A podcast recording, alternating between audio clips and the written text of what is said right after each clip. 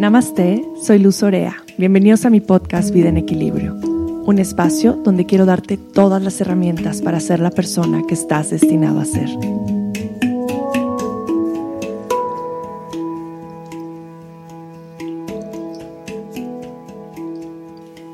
Bienvenidos de vuelta al episodio número 7 de mi podcast Vida en Equilibrio. Hoy tengo en el corazón la necesidad de hablar de un tema que compartí en redes sociales y es un tema tan importante y a veces tan poco hablado.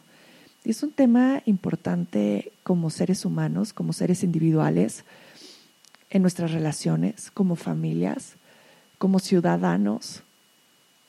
Y creo que es una parte fundamental de lo que nos hace pues realmente tener esta sensación de humanidad.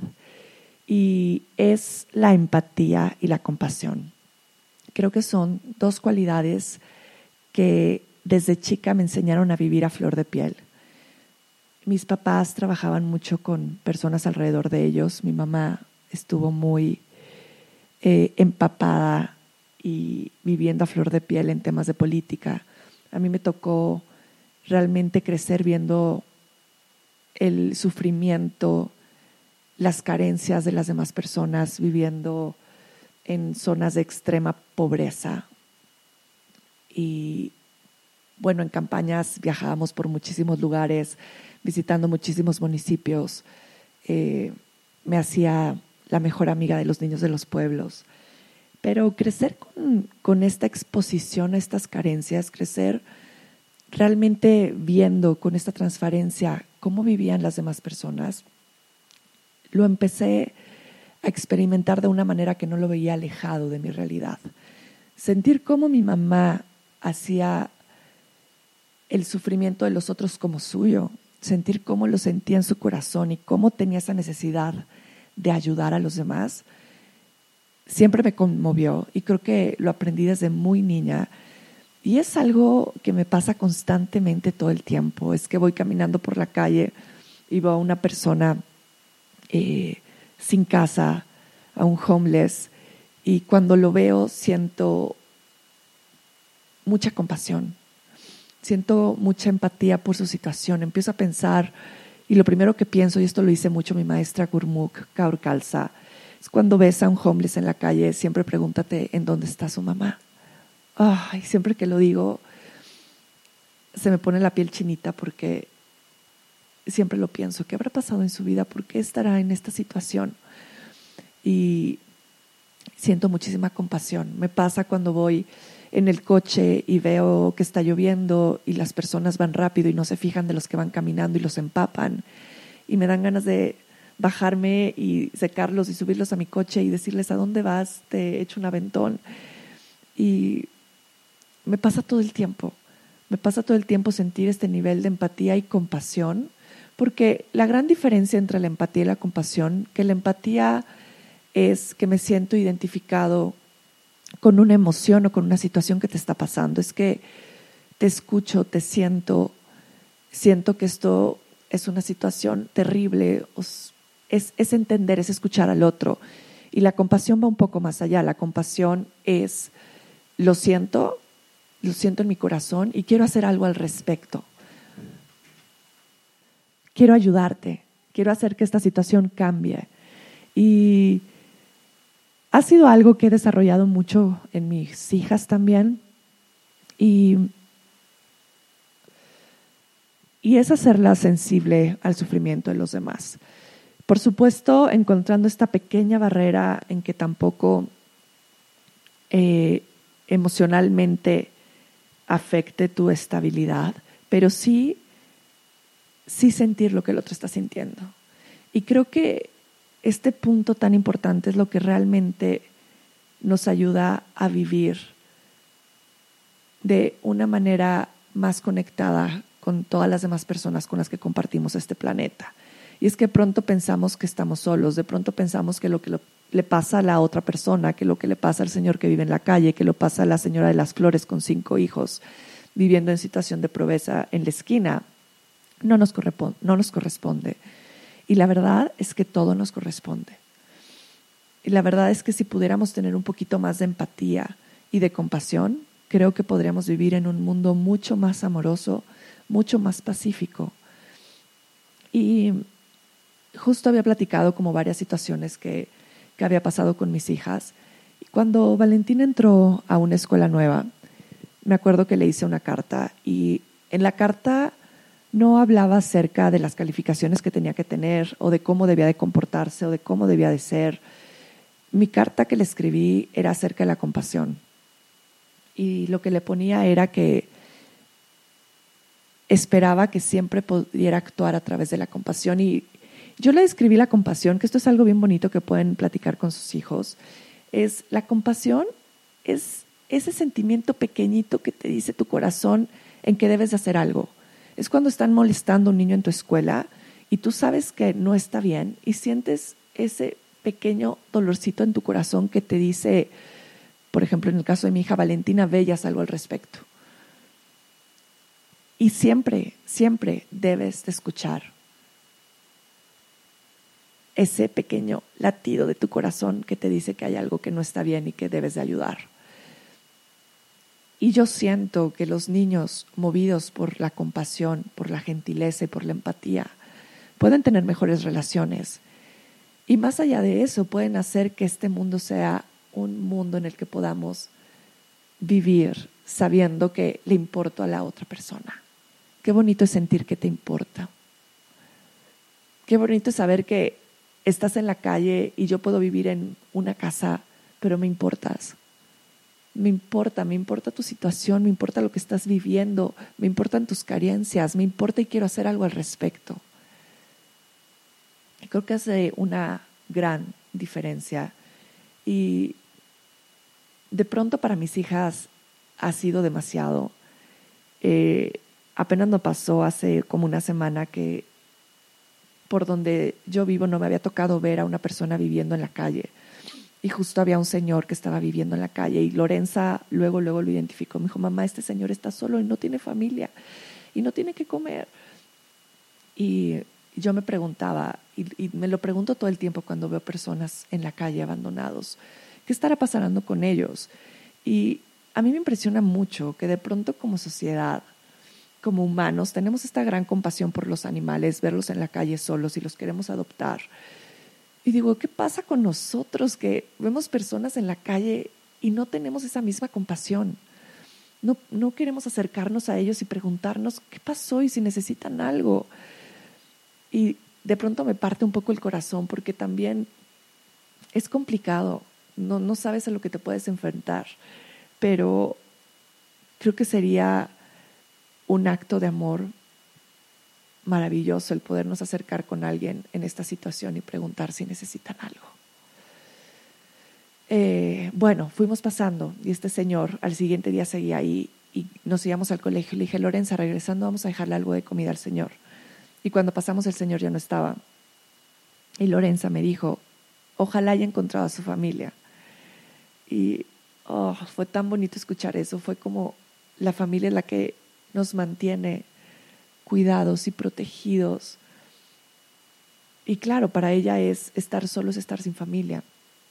Llámale familia lo que quieras, tu familia de sangre, tus amigos, tus vecinos. Eh, pero al final es que creo que todos debemos de sentir que alguien nos está cuidando. Que sabemos que hay alguien muy grande que nos está cuidando, llámalo Dios, llámalo Buda, llámalo Virgen María, siempre hay alguien más grande que está cuidando por nosotros. Eh, el otro día escuchaba una historia y fue justamente esto que les estoy contando y por qué no nos, no nos da esta misma compasión por los humanos. Y este, un señor, no recuerdo el nombre, pero él eh, justamente le pasó que en una gasolinera había un chavo en situación de calle pidiéndole dinero. Y él le dijo, súbete al coche, ven, platícame tu historia. Él traía comida en el coche, el chavo se comió toda su comida y al acabar de comerse su comida, eh, él le dijo que tenía esquizofrenia y que no se acordaba en dónde vivía.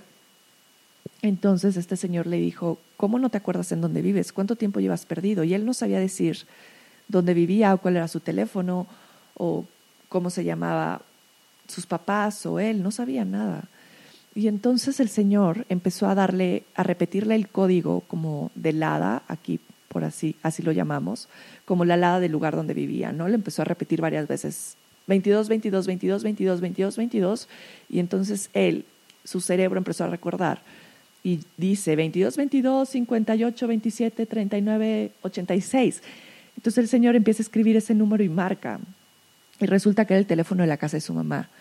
Y el Señor le dice, tengo aquí a su hijo. Y la mamá en lágrimas lloraba y no sabía cómo agradecerle y decirle, gracias, gracias por cuidar a mi hijo, gracias por encontrarlo. Total, él va y lleva al hijo con una tía que vivía en la esquina de donde el niño estaba perdido. Bueno, el, el joven. Imaginen esto, imaginen este ángel que pudo ayudar a alguien por tener, más allá de empatía, más allá de escuchar, la compasión que lo llevó a hacer algo al respecto. Ah, es que me vuelve a pasar lo mismo, lo cuento y es como esta sensación de, como si estuviéramos teniendo las respuestas del examen. Esas son las respuestas del examen en todas nuestras relaciones. Ser empáticos, nunca hacer a los demás como si su sufrimiento es poco o no es tan sufrimiento. Y esto es algo que sucede mucho con los niños. De pronto con los niños no somos muy empáticos porque pensamos que sus problemas no son del mismo tamaño que los nuestros. Y para un niño de cuatro años que se le rompa un carrito es traumático. es como para ti chocar tu coche.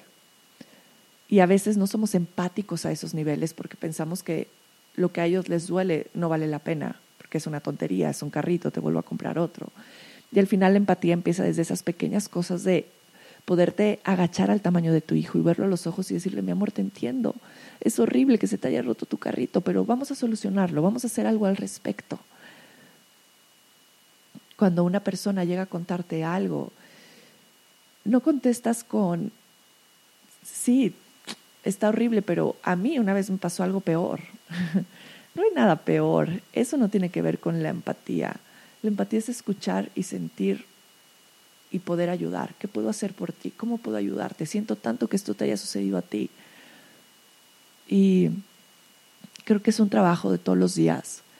Creo que es un trabajo que tenemos que empezar a hacer como parejas, como papás, o mamás de niños como amigos y a través de la empatía empezar a generar la compasión y después que vaya saliendo un poquito de nuestra casa y vaya un poquito más expansivo hacia las personas que están alrededor de nosotros, a las personas de la calle, a las personas en situaciones vulnerables. Y sinceramente creo que de esta manera vamos a poder vivir más en armonía entendiendo el sufrimiento de los demás. Y este tema de la compasión nace también porque justo subí una foto en Instagram en la que compartía uno de los momentos muy hermosos que mis hijas tuvieron con otra persona a la que no conocían. Y en el lugar en donde vivimos llegó a vivir una señora de edad adulta que vive solita, eh, y tiene su jardín puesto súper bonito y le ha puesto como mucho amor a su casita. Y cuando nosotros pasábamos la veíamos y decíamos, mira, vive sola, ¿cómo se llamará? Y la saludábamos. Y eso pasó como una semana y de pronto un día eh, estábamos en la casa y mis hijas se pusieron a cocinar un pastel. Y yo pensé que era un pastel para la casa. Al final, eh, Valentina, mi hija grande, me dice, mamá, vamos a salir y vamos a llevarle este pastel a la vecina.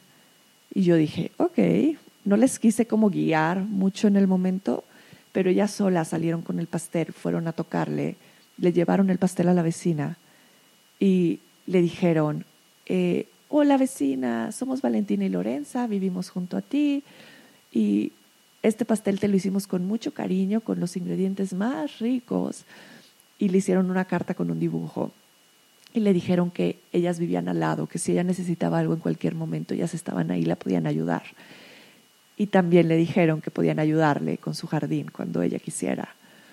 Entonces, la señora amorosamente les dijo, mira, pasen y vean mi jardín y muchas gracias por mi pastel, hoy vienen mis amigas y se los voy a compartir. Al final las niñas subieron y me contaron y, y yo solamente las veía como mamá gallina, es decir, estos actos de amor es lo que van a formar su vida.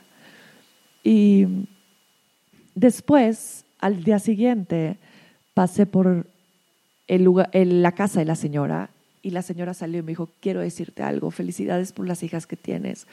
No sabes lo que me hicieron llorar después de que me dieron su pastel. Son maravillosas, ya le conté a mis hijas y cuando vengan con sus hijos, quiero que jueguen con tus hijas también.